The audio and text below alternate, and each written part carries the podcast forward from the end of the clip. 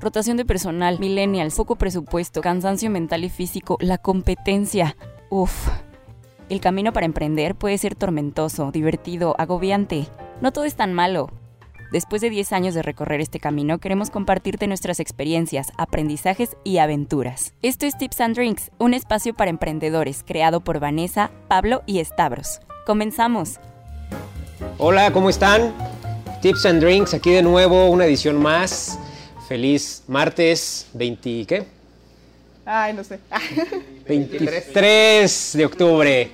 Oiga, pues hoy estamos otra vez muy emocionados. No va a estar Pablito otra vez con nosotros. Saludos a Pablo que Eh, está convaleciente. Saludos a Pablo que está convaleciente. Aliviate. De último momento también cambiamos un poquito eh, el tema de esta ocasión, pero tocamos otro muy, muy bueno que creo que les va a gustar bastante. Nada más eh, repitiendo, otra vez les presento a Vanessa Mayorga, ¿Cómo están? Buenas noches. directora de Bright and Light. Stavros Estamatio, su host de esta noche, eh, director de Rebellé. Y tenemos hoy también un gran invitado, una, además, eh, una muy buena marca aquí de cervezas, Carl Eberhard. Eberhard, sí. Karl Eberhard. Eberhard. Es que es alemán, ya nos estaba aquí comentando. Y bueno, él nos trae hoy eh, a presentarnos unas cervezas muy ricas, chela libre. Chela libre, así es. Sí, sí, sí, muchas gracias por la invitación. Gracias por estar aquí con nosotros.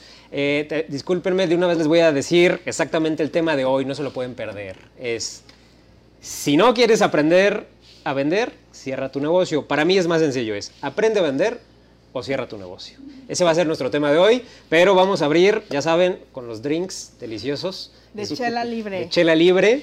Y ahora sí, Carl, a ver, cuéntanos un poquito de la historia de ustedes, eh, de dónde sale esta marca tan interesante, Chela Libre, y pues, ¿qué nos vas a presentar hoy de Sí, productos? bueno, aquí les traje toda la, toda la línea de, de nuestras cervezas.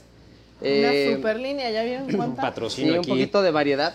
Esa es la ventaja de las cervezas artesanales que Ajá. pues abren el abanico de opciones de, de los estilos y diferentes, este, eh, ¿cómo se puede decir? Eh, Tipos. tipos de, de déjenme dar un para, poquito para atrás. Experimentan más en el tema artesanal, ¿no? Así es, para poder tomarlas solas o bien se prestan incluso para maridar. Eh, Chela Libre surge en el 2014, sí, ya vamos casi para cinco años Felicidades. que empezamos sí, en Ya, ya, ya este, estás el año que pasando entra. la ya curva, ¿eh? los, Ya da- los primeros dos, Ya sobrevivieron los cinco. Así es, Muy bien. entonces, este, obviamente con por el gusto a una bebida, que en este caso es la cerveza, y pues también lógicamente es este un sueño eh, que se va haciendo realidad, ¿no? El, el hacer una empresa de cerveza independiente, este, para poder ofrecérselo a, a la gente, ¿no? Este, eh, muchos, muchos años, este, pues tuvimos siempre las mismas cervezas, ahora con esto pues este la opción es este infinita digo hay muchos colegas que también están haciendo cervezas buenas cervezas este sorpresas Sí, interesantes sí, mucha- ya hemos tenido por aquí un par de patrocinadores, que también es la cerveza artesanal en la zona, ¿no? así es O sea, ha es. crecido. ha crecido bastante de hecho aquí este en Querétaro hay hay también algunos cerveceros artesanales este Guanajuato pero ya prácticamente en toda la República no este Baja California es una de las fuertes de las zonas Baja fuertes de cervezas artesanales Jalisco también está convirtiendo ahí como potencia, y bueno, y Guanajuato y toda esta parte del Bajío, pues no nos estamos quedando atrás. Muy bien. ¿sí? Con todo. Este, bueno, eh, ya les decía, empezamos en 2014, ya vamos para cinco años. Eh, cuando iniciamos, empezamos este, solamente con tres cervezas, este, eh, nuestro Sancho. Este, Sancho ¿dónde es el- quedó? ¿Dónde ¿este? quedó el Sancho? No, este es el Sancho. Ah. Donde quedó el Sancho es una Pale Ale. Pale Ale. Este, a ver, ¿Podemos vamos a mostrarla mostrarla. acá a la cámara? Sí. A ver. A ver, El Sancho es una Sancho. Pale Ale. ¿sí se ve? Vean los nombres, ¿eh? Es que tómenle, Sí, tomen bueno, nota. Ahí viene todo con el nacimiento, obviamente, de, de- de Chela Libre. Se, se hizo una especie de, de juego, obviamente, a lo mejor no tanto planeado, pero este eh, Chela Libre está conformada por una sociedad, hay, hay este, una- unos inversionistas, este, donde uno de ellos, o bueno, dos de ellos, este, que vienen de la, de la misma familia, este, pues su vida siempre estuvo llena de chelas. O sea, la abuela era chela, la mamá era Chela, Ah. este, tiene una De hermana nombre. De Chela, nombre, de nombre. tiene una Yo hija pensé que su Chela. vida era de chelear y lo más, bueno, aparte de que les Ah, gusta chelear, pero este, y también este, yo creo que van a seguir viniendo más chelas, ¿no? En su vida. Ah, bien, ya, ya. Sí, no, Entonces, más ahora. cuando, cuando se da la modificación al, al artículo 22 constitucional, donde ya se permite, se da la apertura al mercado, ley de competencia, etcétera, etcétera, Este, se juntó con esa palabra libre. Entonces, chela libre, este, fue Oye, como antes se no dio la O marca. sea, ¿cuándo fue cuando no se permitía la libre competencia? Ah, bueno, eh, hubo un tiempo donde pues el- los grandes este, tenían ob- obviamente Monopolizado, acaparado, ¿o qué? O sea, el monopolizado el- oligopolio era legal aquí. Bueno, ahora es un duopolio. Y ustedes. Así es, y todos los ganas. artesanales. Que están abriendo ese campo. Así es. Bueno, como dato curioso, por ejemplo, si juntamos a todos los cerveceros artesanales, eh, prácticamente tenemos el punto uno del mercado, Sí para dicho que que más o menos vean la proporción en la que estamos Órale, ahí 1%. peleando, ¿no? Oye, a ver, y cuéntanos tu, tu cerveza, ¿qué valor agregado nos trae? O sea, tienes, esta es la variedad completa, tienes más todavía. Mm, bueno, ahorita esta es la, esta es la variedad completa. Hay, hay proyectos en camino, sí, hay, hay algunos proyectos en camino. Este, ahorita, digamos que eh, de la familia de las ales, eh, nosotros cuando iniciamos, iniciamos haciendo puras cervezas de alta gravedad.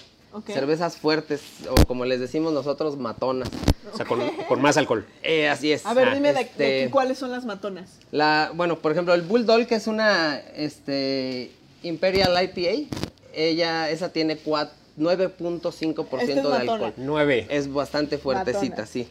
Yo no sé nada de alcohol, pero es A ver, vamos a tener que abrir el programa de hoy con una como estas. Híjole, ¿Sí? no, matona, Eh. no, por favor. Tengo que poder hablar al final del programa. ¿Ok? Y este, y comenzamos nada más, este, cuando empezamos teníamos Sancho, que es una Pale Ale con 5.8% de alcohol.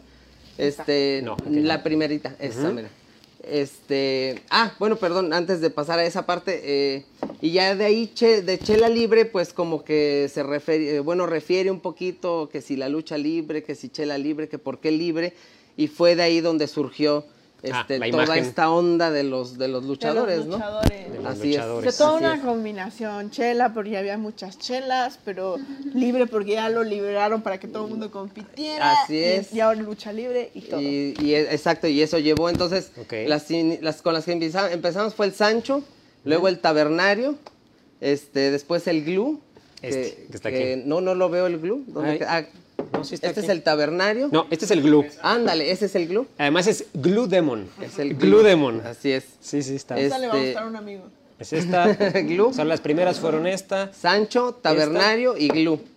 Pero pues luego también resultó ser que iba como la canción, ¿no? El Ah, Santo, el el taber- Tabernario. Y se le añadió el, El Bulldog. Bulldog. ¿sí? Ah, güey. Así Eh, fue como, creatividad como se fue dando la, la onda. Ok. Sí, ya después este, queríamos hacer una cerveza oscura, pues un stout. Y, este, y bueno, por ahí existió un luchador que era el Black Shadow. Y pues su- surgió para nosotros el Black Shadow. Que, este, que finalmente fue la que vino a, a hacer la etiqueta de, de nuestra cerveza stout. Así es. 6.2 de alcohol. Sí están 6.2 de alcohol. Todas están Así es. matonas. ¿eh? Todas están matonas. Hay Están una que no.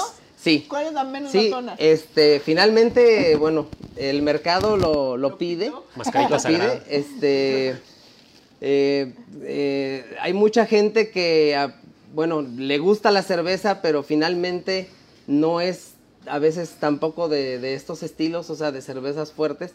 Entonces, este, decidimos hacer una, este, Pilsner, que es nuestro narcisista maligno. La, la que tienes allá a tu Allá, de aquel izquierda. Lado. Ok. Esa mera. Y esa sí ya es una cerveza con 4.7% de alcohol.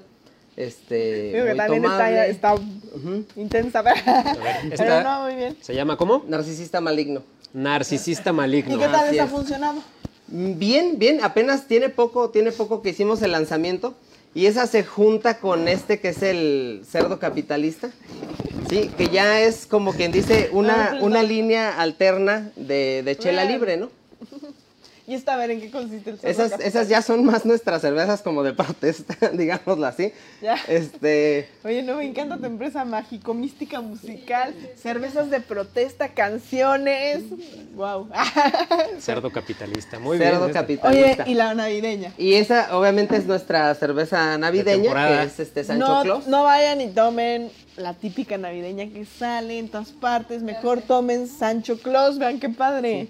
Está Sí, y el padre. tamaño es muy ah, de acuerdo a la temporada. Sí. Este, Esta sí es para compartir, do- salen dos vasos, ¿no? Pero aquella sí recomendamos, como es Navidad, pues un una, una para cada quien. Por persona. Así No es. Es para compartir, esta es individual. ¿Sí se nota la En diferencia? Navidad tomen más. Así es. No, siempre nosotros somos pro de que se tome con moderación y, Ah, y con responsabilidad. ¿Cómo? Si son matonas. Son matonas, pero bueno, no, no tienes que tomar 10 con una o dos. Con con matona. una o dos. Mejor Así una matona que 20 Sí, sí, sin sí. Muy interesante, este, chequen, esto es interesante también para emprendedores. Toda la mercadotecnia que hay detrás, toda la creatividad que hay detrás, Sí, claro. adicional al producto. ¿No? El storytelling. Storytelling, me encanta. Eh, Buenísimo. Vamos a hablar de storytelling. Está en- muy en bueno, sí, en algún momento ya en traemos ahí temas. días. Pero, pues bueno, a ver, A ver, bueno, aquí. para nosotros, eh, bueno, la cerveza, pues nos gusta que el contenido sea cosa seria. De, al ratito que lo- las destapemos y eso y lo, lo- las prueben, este, se van a dar cuenta de que pues es cosa seria. O sea, nos gusta que el contenido te haga levantar la ceja, ¿no? Que digas, Claro. eh, que te lleves una grata y agradable sorpresa cuando la pruebas. Pero la cerveza para nosotros pues no tiene que ser eh, algo así serio, sombrío, ¿no? Porque la cerveza es para pues tomar con los amigos, Claro. para echar una buena platicada. O sea, el producto es bueno, pero te gusta que la marca sea divertida. Exacto, divertida e irreverente en cierta forma. Cada Claro. una aquí por uno de los costados tiene un poquito de su historia.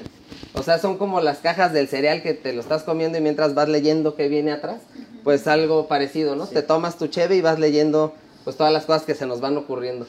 Y este y es parte de lo que queremos compartir con la gente, ¿no? Mira, voy a leerme esta. Narcisista maligno es más que una simple cerveza clara con menos alcohol. Es una distorsión de nuestra personalidad enferma que te va a utilizar y se va a divertir contigo. Este narciso no te quiere. En cambio, tú lo amarás por su perfección en sabor, color y aroma. ¿Eh? ¿Qué tal este marketing? Muy bueno. así es, y cada una tiene su, Su cada una tiene su historia. Oye, a ver, ¿cuál es tu favorita? Bueno, mi favorita es el Glue Demon. Esta. Eh, ¿Y cuál es la es. favorita del mercado?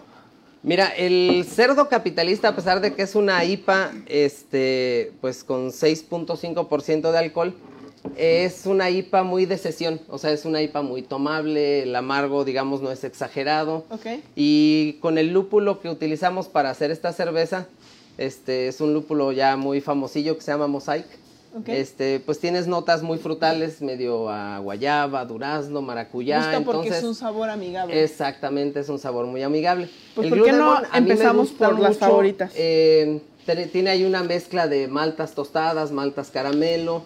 Este tiene cuatro lúpulos diferentes.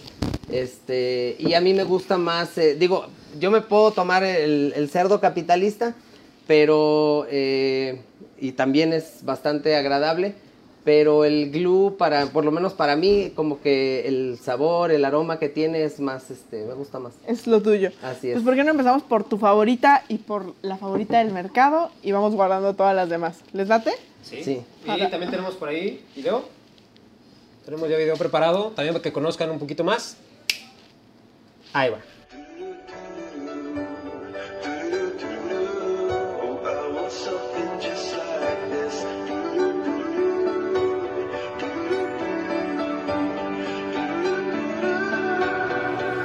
Where'd you wanna go?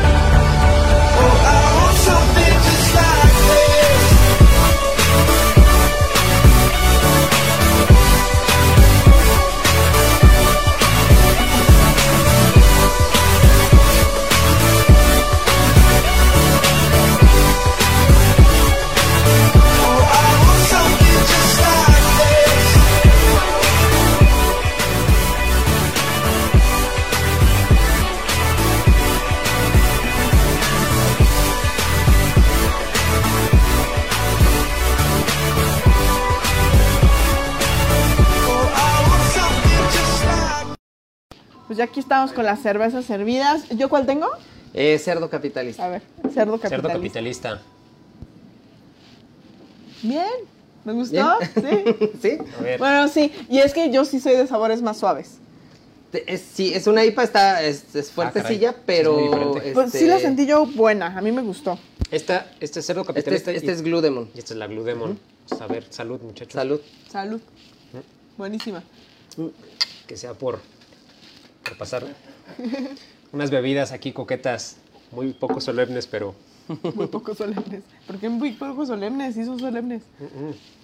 A No, ver, es que lo divertido de la cerveza es que es más de compartir, no es, no no es así la cuéntanos dónde te podemos. ¿Dónde te podemos encontrar. encon- Bueno, en redes sociales, este, eh, creo Facebook e Instagram, este... Es Chela Libre. Chela Libre Oficial. Ok, Chela Libre Libre. Oficial. Chela Libre Oficial. En Twitter creo que es al revés, Oficial Chela Libre. Y tenemos este está muy buena. también una página web este que es www.chelalibre.mx Ok, Ok. que también es este tienda en línea. perfecto. Sí, tenemos también o sea, yo puedo en comprar en línea Ah. ahí. Así es. En Chela Ah, pero- W, www.chelalibre.mx. W Chela Libre MX. Si quieres, la anotamos ahí, también la ahí abajo en, en los el- comentarios. Y ahí también viene este un link que se llama Busca tu chela y ahí te aparece por ciudad este ¿Dónde todos los lugares en donde la puedes Oh, encontrar. muy bien, puntos de venta. ¿Y aquí en Querétaro cuáles son esos puntos? Híjole, es una lista eh, Dame- larga, dame larga, los larga. Principales. ¿no? Este, bueno, de- Danos así como algunas eh, horitas. Sí, este, por ejemplo, bueno, para tú ir a comprarlo, este, por ejemplo, en la Castellana, puedes encontrarla, en la cava de James, al- eh, si no me falla la memoria. Y ya centros de consumo, bares, restaurantes, este, es, N. eh, sí, sí, muchos. Bueno, muchos. entonces hay muchos No lugares donde la pueden consumir, la- pueden ir a Castellana a comprarlas si quieren llevarlas a su casa a gusto, las pueden pedir en línea, les llegan sin ningún problema. Llegan sin ningún problema. Este, y las pueden consumir en muchos bares de aquí de Querétaro. Y si se meten a la liga donde él está viendo, ahí les salen los lugares donde pueden ir a consumir. La verdad es que está Mm. muy buena, se las recomiendo. Al rato probamos la navideña. a Sí, ver sí, qué sí, tal. sí. Esa, esa tiene ponche de frutas. Ay, qué rico. Sí, o sea, hecho con caña, tejocote, Va, jamaica, ahorita la probamos y les contamos cómo está durante el programa. Así es. Pues, Carl, muchísimo gusto. Muchísimas gracias por Muchas acompañarnos. felicidades por tu emprendimiento. Está muy padre. Muchas Te gracias. seguimos deseando mucho éxito en este Mucho camino. éxito. Claro que sí, muchísimas gracias y gracias a ustedes por la, por la invitación. No, y hombre, pues pues, consuman cervezas artesanales, Artesanales. Claro, que de verdad que Prácticamente yo... ya son las únicas mexicanas. Sí. Ya, sí, y ahora son las últimas, mexicanos. ¿verdad? Así El- es. Entonces, este, pues les agradezco Duopolio ya. la No, hombre, a ti, invitación. Carl. Buenísimo producto. gracias. Sí, muchas Mil, gracias a ustedes. gracias. Gracias. Un corte.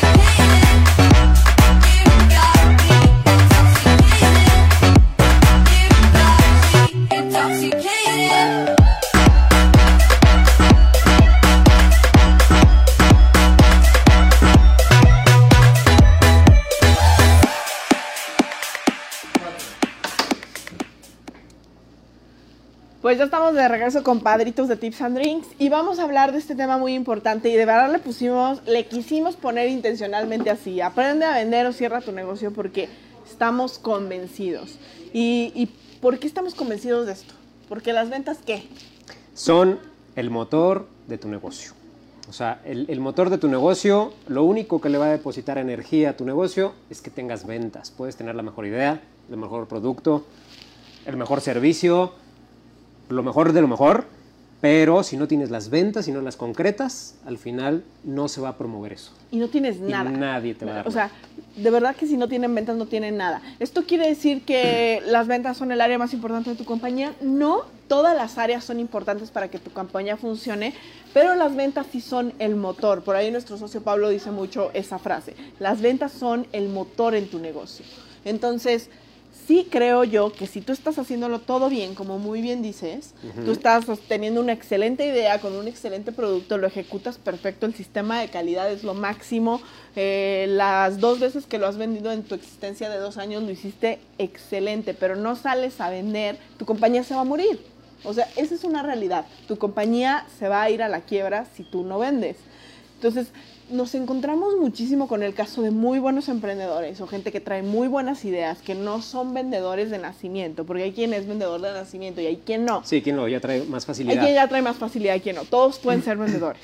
Y nos dicen, bueno, pero es que yo no quiero vender. O sea, yo la verdad me quiero dedicar. Lo mío, lo mío es hacer la cerveza artesanal. No sé. Lo mío, lo mío es hacer estas macetitas en esta planta. Me quedan lindísimas. No las quiero salir a vender. Pero es que el tema es que tú eres el pre- emprendedor, tú eres el dueño de ese negocio, tú eres el responsable de que ese negocio funcione. Entonces, lo primero que tienes que hacer para que ese negocio funcione son las ventas. Sin, sin las ventas no pagas la nómina, sin las ventas no sale la materia prima para producir tus macetitas, sin las ventas no tienes con qué comprar, sin las ventas no tienes nada. No hay negocio si no hay ventas. O sea, tienes un hobby si no hay ventas, no Lo tienes que- un negocio. Lo, lo que sucede es que una cosa es lo que nos gusta y una cosa es ser un profesional en- o un especialista en algo y otra cosa es generar un negocio. Y una empresa va a requerir de todas y diferentes áreas que van cumpliendo con, con un determinado objetivo. Entonces, obviamente, muchas veces empezamos con emprendimientos que tienen que ver con una idea interesante, un concepto interesante, un producto, algo, algo que nos gusta personalmente, pero no siempre tenemos la visión de que eso se tiene que vender. Totalmente. Y esta es la parte donde muchas veces las empresas truenan, que, que- que inician con toda la idea de un negocio, pero no estructuran la parte de la venta, que es lo único que te va a dar continuidad. No se trata de, de salir a iniciar el negocio, sino de mantenerlo. Y la única manera de mantenerlo, si, estás de acuerdo conmigo, es regresándole, eh, llamémosle la sangre del negocio, que son las ventas. Es lo que te vuelve a inyectar energía, lo que te vuelve a inyectar posibilidades, eh, lo que permite el crecimiento de tu negocio y expandir eh, tu producto, tu idea, tu empresa en general. Y luego, a ver, pasan muchísimas cosas en este tema de no quiero salir a vender. A ver, soy muy bueno en lo que hago, no quiero salir a vender, me contrato un vendedor. ¿Cómo, cómo si tú no sabes cómo funciona el proceso de ventas, vas a garantizar que tu vendedor lo haga? O yo, voy de acuerdo en que digas, no quiero salir a vender yo, no voy a contratar un vendedor, pero al menos tienes que entender cómo funciona un proceso de ventas. Porque si no, ¿cómo le vas a exigir resultados sobre algo de lo que desconoces absolutamente toda la teoría? Entonces, pa- para mí sí creo yo que primordialmente, aunque digas, no nací para las ventas, necesitas empezar a escucharte en ventas si eres el emprendedor, si eres el dueño de tu negocio, o si tienes un socio que es muy bueno para las ventas, te va a convenir también desarrollarte tú en esa parte. Pero si de verdad no le vas a dar por ahí y te vas a contratar gente para que venda por ti, pues tienes que entender cómo les vas a exigir, cómo les vas a medir, cómo vas a hacer que se logre. ¿Cómo es un proceso de ventas? Sí. ¿Cómo lo vas a medir? ¿Qué tienes que mejorar? Eh, ¿Cómo vas a pedir resultados si no sabes cómo funciona un mercado? No, y- y- ¿Cómo funciona un branding? ¿Y qué No sé. autoridad eres si no tienes idea de lo que estás diciendo? O sea, entonces sí creo yo que el, el tema de las ventas es indispensable si eres emprendedor. Sí pienso que de verdad si no quieres aprender a vender, cierra el negocio, ponte a trabajar para alguien, eres excelente haciendo macetitas, subcontrátate, búscate un inversionista que sea el vendedor, pero no trates de emprender si tú no sabes cómo vender. Entonces, Y si no quieres abrirte a la posibilidad. Porque exactamente. sí les puedo decir, tiene muchos años que yo no me dedico a la venta directa en los negocios en los que tenemos. Pero sí tengo gente que ya lo hace hoy.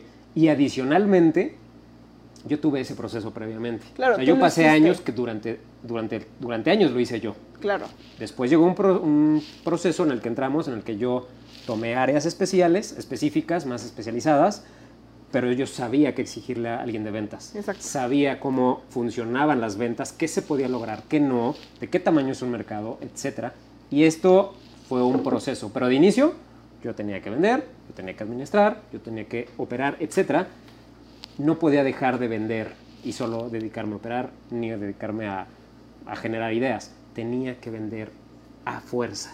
Pero Tú, tú pasaste por ahí. O sea, hoy puedes decir, hoy no lo hago, pero ya pasaste ya por, ahí, por ahí. ¿No? Entonces, bueno, vamos a empezar con este tema. Entonces ya les dijimos por qué creemos que te tienes que Salud. dedicar a vender si quieres tener un negocio. Ahora, ¿qué tengo que saber si quiero aprender a vender? Estas son cosas bien importantes y bien sencillas. Es muy básico. Si quieres aprender a vender, tienes que entender que la venta se basa en una sola cosa, en la confianza que tu cliente tenga en ti, tu posible cliente o prospecto tenga en ti. Si la persona que está enfrente de ti no confía en ti, no te va a comprar. Y esto yo siempre se lo digo al equipo de niñas que, que trabajan conmigo en ventas. A ver, incluso si tú vas a comprar ropa de una marca que te encanta, perdónenme, si incluso vas a comprar ropa de una marca que te encanta, la compras porque confías en la compañía. Si vas a comprar un producto o un servicio es porque tú ya confías en ese producto por servicio. Si tú eres un vendedor de los que se para y se sienta enfrente, si tu branding y tu marca no es tan fuerte como para venderse ella sola, bueno, vas a ser tú el vendedor de contacto directo. Lo primero que tienes que saber es eso, la confianza que debe establecer tu cliente en ti. Si no confía en ti, no te va a comprar. Pues es fácil, Es- básico e indispensable que trabajes eso. Es la confianza en ti como persona, en ti como empresa. En ti como persona, en ti como empresa, al ratito vamos a profundizar un poquito más en eso. Ok. Pero sí, puede ser en tu empresa, en tu persona, pero tiene que tener confianza en ti. Ahora, ¿qué hago para que mi cliente tenga confianza en mí? A ver, ¿qué haces tú para que un cliente tenga confianza en ti? Le inventas un cuento. Yo tengo, yo soy, yo soy ¿Qué- muy qué? ir en contra, yo personalmente, en contra de tienes que ser un gran vendedor porque tienes que eh, influir muchísimo en tu, en tu cliente. Yo creo que las ventas, ese es precisamente un proceso de confianza, pero la confianza viene de la información. Una de, una de las cosas más importantes que tienes que hacer es informar a la persona a la que te está contratando, a la que le quieres exponer tu producto o servicio o tu compañía para empezar. Si no hay una información clara, probablemente estés empezando a utilizar engaños, probablemente estés utilizando otras cosas que no son las que yo promuevo. Yo no voy con el hecho de tienes que engañar al cliente ni tienes que persuadirlo. En realidad creo que la persuasión a nivel profesional es informar a la persona sobre quién eres tú, cómo lo haces, por qué lo haces, etcétera, cuando se trata de generar una confianza de persona. De persona a persona. Y es empresa correctísimo. persona. Tú no le vas, está más fácil porque si no te encanta vender, tú no vas a ir a vender, vas a ir a ayudar. O sea, lo que me está diciendo Stavros es fácil. Vas a ir a ayudar a la persona que tienes frente a ti. Le vendes iluminación para su boda, que es mi caso. Disculpen, ya tiré algo. Le vendes iluminación para su boda, que es nuestro caso nosotros estamos tratando de ayudar a que su boda se vea increíble, que luzca maravilloso, que brillen en su gran momento y lo vamos a hacer a través de ayudarlo. Y para ayudarlo tuve que haber primero escuchado, tuve que haber indagado, tuve que haber preguntado qué piensa mi cliente. Entonces, ¿Qué sabe tu una vez que entiendo qué es lo que quiere mi cliente, porque qué sé yo si mi cliente es más vintage o trae una idea más romántica o trae una idea más moderna. movida, Exacto, es antrero, le gusta el rojo, le gusta el verde. ¿Cómo voy a saber yo qué le voy a ofrecer si no lo conozco? Entonces, primero tengo que indagar. Quiero establecer confianza con él, lo tengo que conocer. Indago, le pregunto, ¿qué quieres? ¿Qué te gusta? ¿Quieres esta macetita o esta otra? ¿Qué color de macetita te gusta? ¿Qué tipo de sabores de cerveza te gustan? Si él agarra y me da su cerveza más fuerte a mí, sin indagar cómo soy yo, igual no me estaba vendiendo, pero de verdad pierde un cliente porque yo hubiera dicho guácala, ¿sabes? En cambio, ahorita me dio una cerveza que es más suave y si indagas un poco sobre mí vas a saber que en el alcohol yo no prefiero los sabores fuertes. Entonces, si tú me quieres vender alcohol y me llegas con un sabor súper fuerte, ya me perdiste mano porque no estableciste confianza conmigo, no me quisiste ayudar, no indagaste qué pienso sobre el alcohol y no me ofreciste el producto completo. No le saques la gama de los 85.933 productos que ofrece tu compañía porque no le interesan. Lo vas a marear por completo. Indaga qué, cómo es, qué quiere, intenta ayudarlo a través de establecer esa información y como dice Stavros, dale la información correcta respecto a la personalidad que tiene este cliente en específico. ¿Me explico? Dale la información que él necesita saber. Si te dijo, yo quiero hacer una boda industrial, sácale tus productos industriales, sácale tus fotos de iluminación industrial con focos industriales y dile más o menos esto es lo que manejamos en una gama. Sí, pero aparte de ser industrial, yo soy innovador y quiero que sea algo diferente. Ok, sácale diferentes configuraciones de cómo se pueden utilizar esos productos, proponle cosas nuevas. Pero, a ver, o no, tienes un cliente que es completamente clásico, quiere un diseño que ya se ha visto, pero porque es muy conservador. Sácale iluminación conservadora, no le vayas a sacar azules con verdes porque lo va a odiar. Sácale ideas Sí, porque no va a- conservadoras. No le va a llevarse la- la- el impacto. Exacto. Oye, y no le digas, esto ya se ha visto mil veces, porque él quiere lo que ya se ha visto mil veces. Y es válido y es valioso. Eso es un cliente que quiere algo que ya está probado, que ya se sabe, ¿no? ¿Qué otra cosa es la que necesitas saber para poder aprender a vender? Entonces ya está. Estableces confianza con él. ¿Cómo estableces confianza con él? A través de ayudarlo. ¿Cómo le ayudas? Indagando. Entonces, si no lo escuchas, si no indagas, si no le das información justamente que él necesita, no lo vas a ayudar correctamente. Yo pienso que esa es la base de lo que tienes que saber si quieres aprender a vender, porque ni siquiera estás haciendo un proceso de venta, estás haciendo un proceso de ayudarle a alguien que esté enfrente de ti a contratar un producto o servicio que necesita, que realmente necesita. Entonces, como dijo Stavros súper bien, no le avientes el colmillo, no es según el sapo la pedrada, no es venderle por venderle, ese tipo de cosas a la larga como compañía nunca te funcionan. Igual y le diste la cara a un cliente en el corto plazo, igual y le vendiste de más a una persona hoy, pero a la larga tú como empresa te quemas, eso no es lo que tú tienes que buscar. Tienes que tener una convicción y un valor real de que tu empresa va a ayudar a la gente que te está contratando. Hay dos, o ayudas o resuelves. O resuelves un problema, alguna problemática, o ayudas Exacto. con algo específico. Entonces, creo que, creo que el- una de las primeras eh, cosas que sí podemos decla- declarar aquí es que vender no es convencer. Vender es informar sobre cómo puedes tú ayudar o resolver un- una necesidad, un problema, una curiosidad, etcétera, algo, ¿no? No es nada más convencer por convencer, sino es viene un poquito más profundo y es la ayuda. Oye, y hay una cosa que tú siempre me dices que me gustaría que se las compartieras. O sea, siempre me dices, no lo hagas por hacerlo. O sea, no lo vendas por vender. No, no ofrezcas cosas con las que no puedes cumplir. Que eso es algo que ya lo hemos platicado en otros programas. Sí. ¿Qué, qué mal te ves como vendedor cuando voy te bajo el cielo, la luna y las estrellas? Y posterior a la venta, ya no te quiero contestar las llamadas. Ya te vendí, ya me diste el dinero, ya te llegó el producto, ya no me importas. ¿Qué pasa ahí? ¿Cuánto, cu- ¿Cuánto lo ves esto en el día a día de los emprendedores? Mm, es que yo creo que precisamente una de las cosas más relevantes que sucede cuando te enseñan a vender es eso, que, que- que no te explican que la venta no es, no es nada más la venta uno, sino es la recompra. La recompra es lo más importante. Entonces, para que alguien se vaya con un satisfecho con lo que tú ofreciste, satisfecho con lo que vendiste y te compraron, es porque lo que tú prometiste es lo mínimo que tienes que, que entregar. Claro. ¿sí? Pero si tú prometiste de este nivel y la verdad es que tú, o sea, ni siquiera era posible que se entregara acá, sino que ibas a llegar aquí, ya hay un gap ahí, Y hay una desilusión. hay una desilusión. Ahora, quiere decir que nunca te va a pasar. A lo mejor lo prometiste con la convicción Ah, de que lo podías entregar. Pero creo que lo primero que tienes que tener como empresa es humildad. Cuando te están haciendo una retroalimentación, cuando alguien te está haciendo un comentario y te está diciendo, no llegaste, no lograste, no lo hiciste, ten humildad para reconocer. El- no es que el, el cliente siempre tenga la razón, pero siempre hay que validar lo que te está diciendo el cliente. ¿Me explico? A veces el cliente no va a tener la razón porque no conoce mucho el producto del servicio. Pero, tiene, tiene la razón con lo que conoce. pero su inconformidad. Y tiene la razón desde, donde, desde el Exacto, punto de vista su donde lo como tu están cliente- observando. Exacto. Es- su sí inconformidad tiene- como tu cliente es real y es válida. Y si tú no aprendes a validar las inconformidades de tus clientes, a escucharlos, entenderlos, no estás ayudando. Nuevamente, ¿para qué te quiero contratar a ti compañía? Si lo primero que me vas a venir a decir cuando yo te diga es que mira, te falló, o sea, no, no viene tan espumosa como la vez pasada. No, no es cierto. Bueno, no, gracias por participar. Me voy con la próxima persona que sí esté dispuesta a escucharme y ayudarme en mi proceso de lo que yo siento. A lo mejor me puedes validar y me puedes decir, tienes razón, Vane. Esto es muy importante validar a tus clientes cuando los quieres ayudar. Yo quisiera que mi evento fuera súper, ultra, mega luminoso todo el tiempo y que estuviera súper en colores cálidos, perfecto todo el tiempo y aunque llegue el DJ, esté en, colos- en colores cálidos.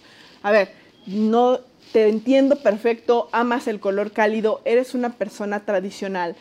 Si quieres lo podemos hacer así. Mi recomendación es, cuando llegue el momento del DJ, ya no es recomendable dejarlo en colores cálidos porque la gente no se va a parar a bailar. Yo te asesoro. Pero si tú me dices que a pesar de esto lo dejamos así, lo dejamos así, porque eres el cliente, ¿no? Fíjense que me gustaría que ahí en, los comentarios del, del live pusieran una manita así, levantaran la mano. ¿Cuántos de ustedes conocen amigos o, o extraños, pero, o sea, no amigos, conocidos, que son muy buenos en algo o tienen un negocio que podría irse en grandes ligas, pero que por falta de capacidad de venta no, no o quebraron o no han crecido o no saben para dónde ir. O si O sea, tienen alguna duda en específico en el ¿cuántos, tema de ventas. ¿Cuántos de ustedes conocen a alguien así? Yo creo que todos podríamos levantar la mano. Sí. O sea, siendo realistas, yo creo que todos podríamos levantar la mano y decir, Yo "Alguien puedo levantar la mano. O sea, yo conozco muchísima gente con todo el talento del mundo. Con no- talentos vender, increíbles, O, o con es ideas muy, o es increíbles. muy soberbio. O sea, ayuda a la, o sea, intenta lo mejor, ayuda a la persona, pero no acepta la retroalimentación de su cliente. Es súper soberbio. Híjole. A ver, creo que ¿Qué sí ten- tenemos por ahí algún comentario. Sí, tenemos este, varios. Eh, bueno, saludaron aquí a Carl, que ya, ya se nos fue. Carl ya se nos Ah, fue, se pero, fue Carl, oigan, pero- nada más volvemos a agradecer. Chela Libre. Al rato yo quiero probar la navideña. Voy a probar más. Gracias a Traemos Chela muchas Libre. cervezas. Gracias, Chela Libre, otra vez. por- Por acá, Rocío Pimentel nos manda un beso. Saludos. Eh, Diana Brenis Maciú, igual unos ojitos ahí este, con corazones. Hola, Dianis. Por acá, Karen Alcatraz, qué orgullo conocerlo siempre. Alcántara, Alcántara, perdón. Qué orgullo Karencita. conocerlo, siempre siendo ma- ma- maestros, los quiero. Vero Palacios igual nos pone unos ojitos coquetos. Berito, Leticia Guzmán, sin ventas no hay negocio. sin metas no hay negocio. Sin Qué buena no frase, negocio. Leti.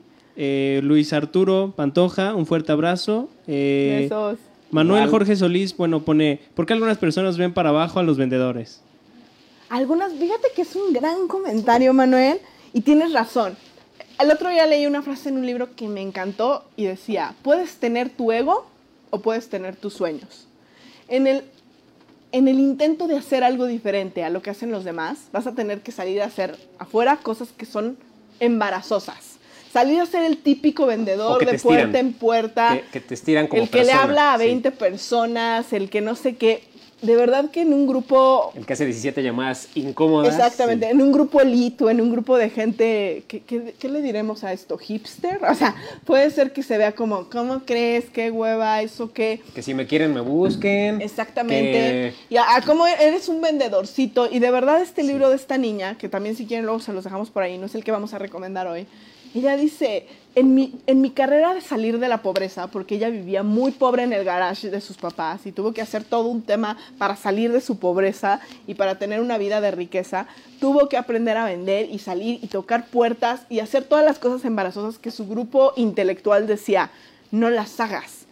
Y ella al final dijo, ¿puedo tener mi ego o puedo tener mis sueños? Te cuenta una historia increíble de una niña que trabajaba como ejecutiva de cuenta de diseño de marketing en una empresa y decidió que iba a poner su propia firma, pero el trabajo que tenía no le permitía trabajar en su propia firma suficiente tiempo. Entonces dijo, necesito un trabajo de medio tiempo para poder salirme, dedicarme medio tiempo nada más a este trabajo y pues puede ser como bartender y dejar mi trabajo totalmente seguro para lanzarme a mis sueños. Entonces esta niña, el único trabajo de bartender que consiguió lo consiguió enfrente de la compañía donde ella trabajaba.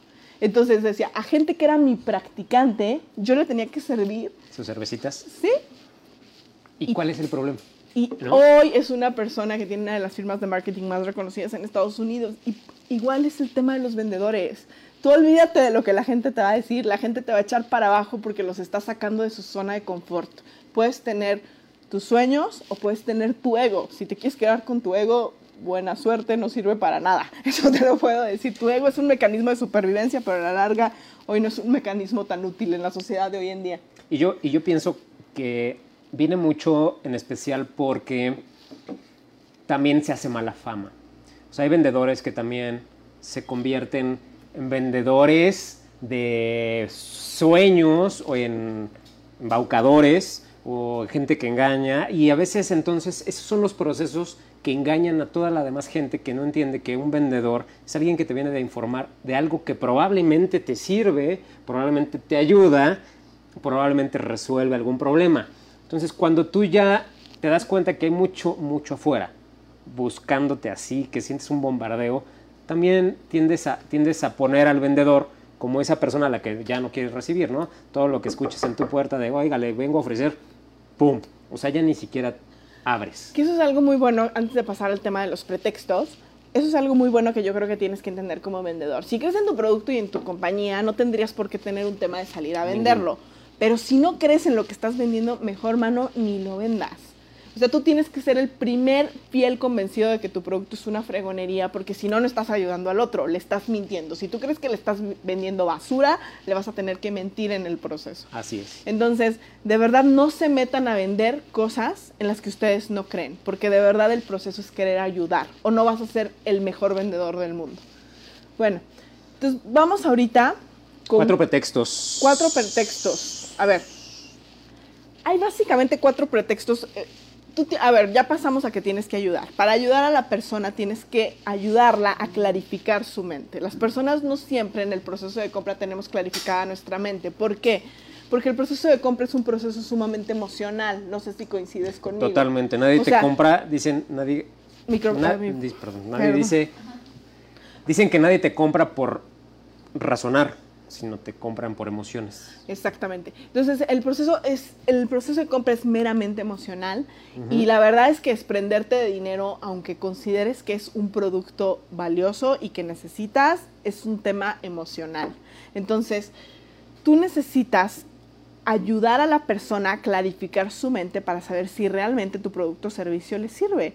Pero en este proceso y en la sociedad latina en la que vivimos, no somos los más asertivos. Va a ser muy raro el cliente que venga y te diga, oye, Stavros, fíjate que estoy de acuerdo con tu producto, sin embargo, estas especificaciones no me quedaron claras. Aunada a esto, tu precio de 35 mil pesos me parece un poco excesivo contra el presupuesto exacto de 30 mil que yo tenía planeado para esto. Y además, no me siento 100% convencido con tu personalidad. Si un cliente te la pusiera así de fácil, mano, eh, tienes el mejor cliente del mundo, ya sabes exactamente las tres cosas que le tienes que resolver para cerrar esa venta. Pero los clientes no te la ponen fácil. Lo que, lo que hacen los clientes, porque no somos asertivos, porque no vivimos en una sociedad en la que aprendimos a decir las cosas como las pensamos, es que te ponemos pretextos. Y hay cuatro pretextos básicos que un cliente te puede poner. El primer pretexto es un pretexto de tiempo. O sea, te voy a decir, "Mm, no te lo voy a cerrar hoy, pero déjame y déjame lo consulto con la almohada, igual y te lo cierro mañana. Dame una semana, falta mucho para mi evento. Este, híjole, es que no venía Quiero preparada pensar, ¿no? hoy, pero lo quiero pensar un poco más. Todos los pretextos de tiempo, ¿qué crees? Es que hay algo detrás, pero ese es uno de los primeros pretextos que un cliente te puede poner. Y entiéndelo como tal. Los pretextos de tiempo son pretextos. El cliente no está convencido. Eso es lo único que está pasando. El cliente no está convencido. Te lo cierro mañana, dame una semana, déjame pensarlo. Falta mucho para mi evento, no lo necesito ahorita, mañana. No es urgente. Lo que te está diciendo es no estoy convencido. Y hay otras razones detrás, pero eso es un pretexto. Otro es, El segundo, tengo que, el segundo pretexto tengo que consultarlo con alguien. es de consulta, exactamente. No puedo tomar la decisión. A ver. No, no, no, adelante, usted es la maestra, pero No, yo me no, estoy no. adelantando. No puedo, tengo que preguntarle a mi novio, no sé si mi papá esté de acuerdo en este gasto. me gustaría consultarlo con toda mi familia, ¿no? Normalmente esos son los otros, el otro tipo de pretextos. Lo tengo que consultar con alguien más. Yo no puedo tomar la decisión. Sí, y rara vez, Sí. rara vez no puedes tomar la decisión. O sea, pensemos en el proceso de compra individual que cada uno tenemos. ¿Cuántas veces realmente tengo que consultar con Stavros?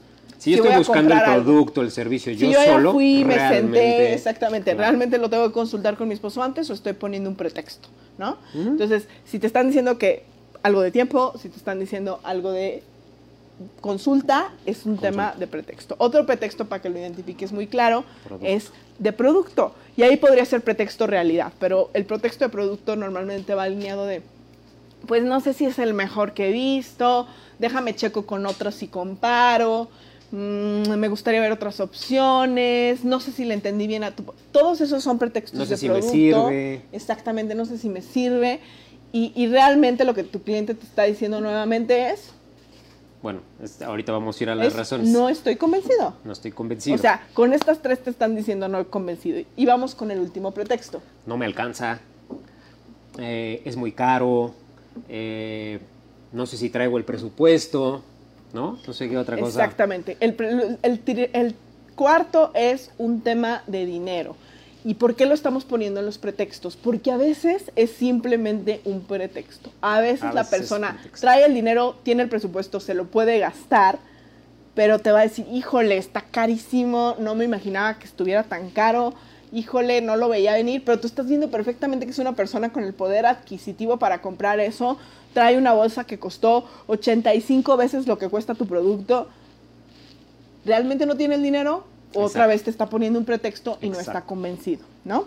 Entonces, detrás de estos tres pretextos, de estos pretextos. cuatro pretextos que les acabo de dar, identifícalos súper bien, de tiempo, de producto, de aprobación o de dinero, hay tres razones reales, Reales. y válidas por las cuales tu cliente no te está comprando. Y tú lo que tienes que hacer como vendedor es llegar a esas tres razones para entender Identificar dónde estás, dónde tienes que ponerle la atención y la explicación, ¿no? para poder ayudar a tu cliente. Para poder ayudar. Porque si no conoces cuáles son sus verdaderas motivaciones, ¿cómo lo vas a ayudar? Si tú le compras la idea de que lo que él tiene que hacer es darse un tiempo para pensarlo, cuando en realidad lo que él quiere hacer es comparar con otras opciones porque no piensa que eres una buena opción, pues no le estás ayudando porque tú no le estás explicando, a lo mejor sí eres la mejor opción, mano. A lo mejor no lo eres y te conviene saberlo, pero a lo mejor eres la mejor opción y tu cliente te acaba de batear con el típico, déjame lo pienso una semana y en una semana ya no existe tu cliente. En una semana ya se fue con alguien más.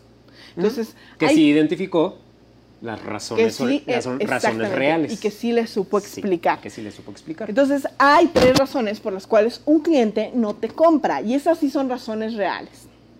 La primera razón es efectivamente presupuesto, pero no siempre es una razón, muchas veces es un pretexto.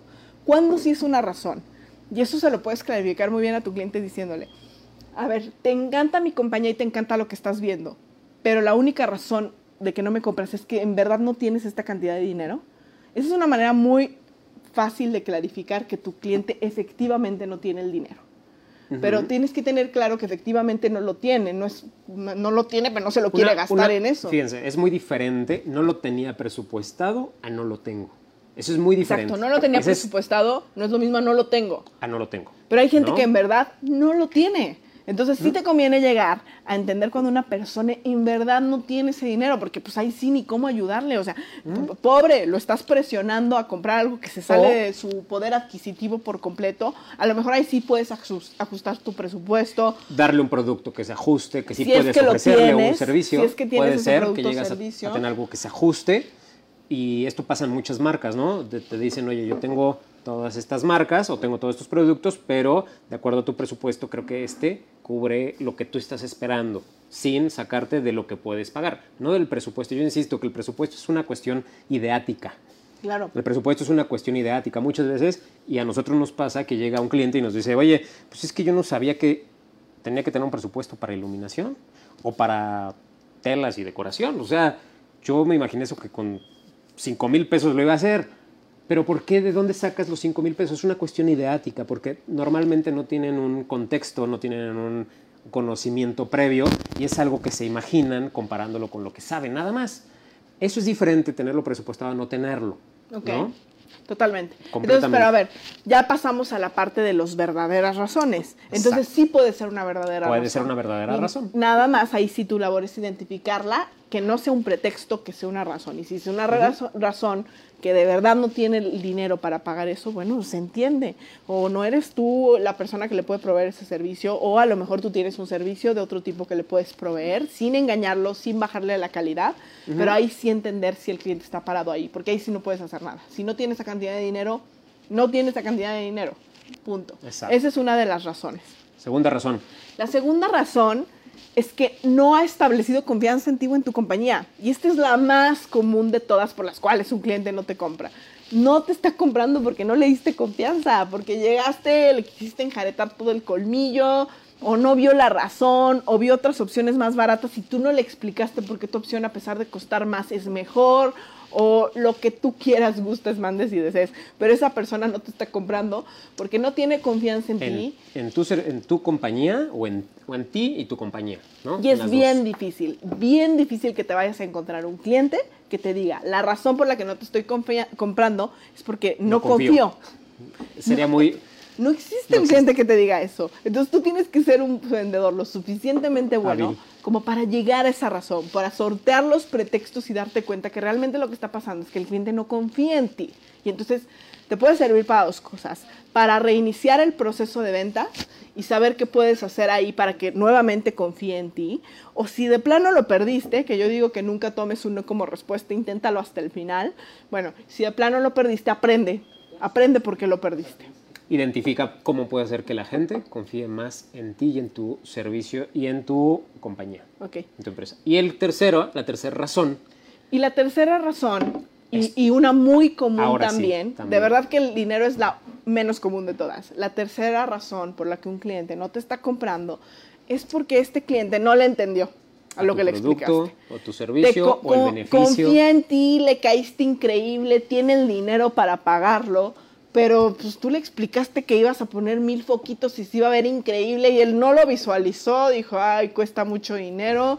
Mm, no, O sea, y no te lo va a decir tampoco. O sea, ¿De es- qué me sirve? Es, es amable, es educado, no te va a decir, híjole, híjole, sí, pero ¿para qué? O sea, no entiendo. Sí, No- si yo no- quería nada más una Sí, luz allá no o quería lograste identificar y a lo mejor no indagaste bien, no le preguntaste bien qué quería, le vendiste otra cosa, o sea, confía en ti perfecto, pero le vendiste otra cosa que él no quería. Y entonces no te entendió. No te entendió, no lo convenciste, no le encantó el producto y no se lo explicaste bien. Entonces, básicamente esas son las tres razones. Ver, Todo lo demás que tu cliente te está diciendo son pretextos. Son tres. No tiene dinero, pero en verdad no tiene dinero. Dos, no ha establecido suficiente confianza en ti o en tu producto. Y Y, tres, tres, no, conf- no, no, perdóname, no, no ha establecido diferentes. suficiente confianza en ti o en tu compañía. Y tres, no le entendió a tu producto ni los beneficios que puede hacer por él. Entonces espero que estén muy claras. Si ustedes no entendieron cuando un cliente no les vende, cuál es, por cuál, digo, no les compra, por cuál de esas tres se les fue, no están siendo un buen vendedor. Al menos, al menos, me gustaría que si pierden una venta tengan súper claro por qué la perdieron. La perdí porque no tenía dinero para pagarme. Y me queda claro que no tenía dinero para pagarme. Pero qué decepción es que se siente un cliente contigo, te diga que no tiene dinero para pagarte y luego voltees y ves que le pagó lo doble a la competencia que a ti. Mano, esa no era el problema. Sí tenía dinero para pagarte.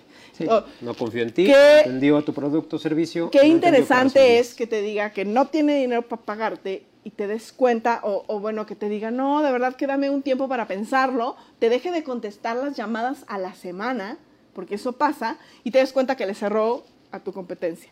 Bueno, entonces ya está. Esas tres. Esas tres, espero que les hayan quedado muy claras. Entonces, a ver, si no cerraste tu venta, no generaste nada. Quiero que entiendas muy bien que tu labor como emprendedor para generar valor allá afuera en el mundo es a través de vender.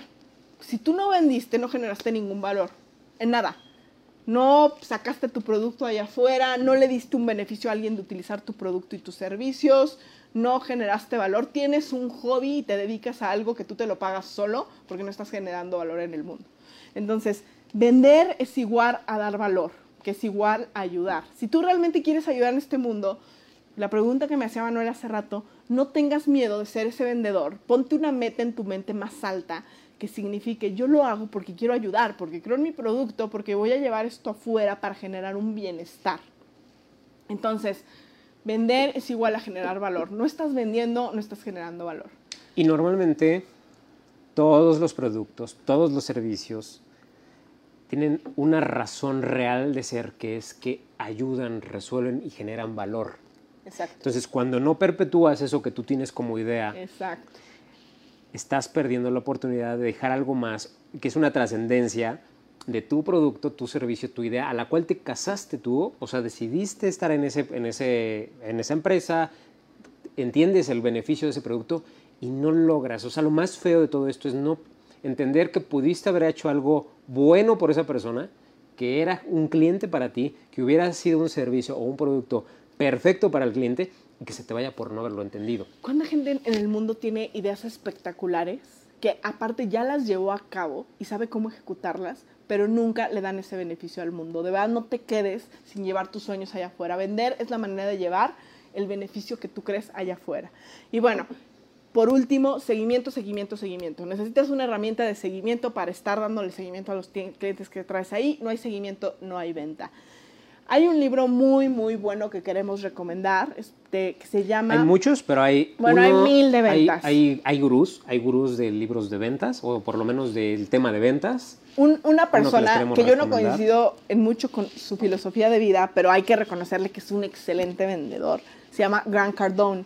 Y él, la verdad, es que tiene un libro muy bueno que se llama Vendes o Vendes. Y es la persona más intensa vendedora. Lo van a leer y van, van a sentir shock sexual y emocional de decir, ¿qué me está tratando de decir esta persona? No coincido, porque ¿verdad? es súper intenso. Te dice, no comes, no respires, no veas a Si tu familia, vende, vende, vende, ¿sabes? Pero hay que entender que ese nivel de intensidad es la que te lleva a lograr los resultados. Entonces, véndanlo. Mm, Si no se quieren ir al 100 con él, si se quieren ir al 100 con él, perfecto, están locos, muy bien, lo van a lograr en la vida. A lo mejor no van a ser los más balanceados, ya platicamos de eso. Si no se quieren ir al 100 con él, váyanse al 50, ¿saben? No se queden en el parco cero de no me animo a vender, me da pena mi ego, no me vayan a decir mis amigos que ahora soy un vendedor si yo siempre fui un intelectual. No se la compren. Los sueños son de la gente que se atreve a arriesgarlo todo. Entonces, ese sería el libro que les recomendaríamos. Vendes o vendes. Ahí lo vamos a poner para que, con link, con nombre y todo, ¿no? Para que... Entonces, los tips de hoy son, uno punto y guion. Vender es confianza, clarifica con tu cliente ayudándole. Ah, caray. Hoy no tenía preparados mis tips, pero Si quieres, yo te- ¿quieres que te ayude? No sé cuáles traías preparada tú. Pero, a ver, dímelos tú. Yo te, yo te Bueno, les digo los que yo, el, lo que el- yo el resumen es ese, ¿no? O sea, Es para mí los tips serían, acuérdate que la venta es confianza y para tener confianza hay que ayudar.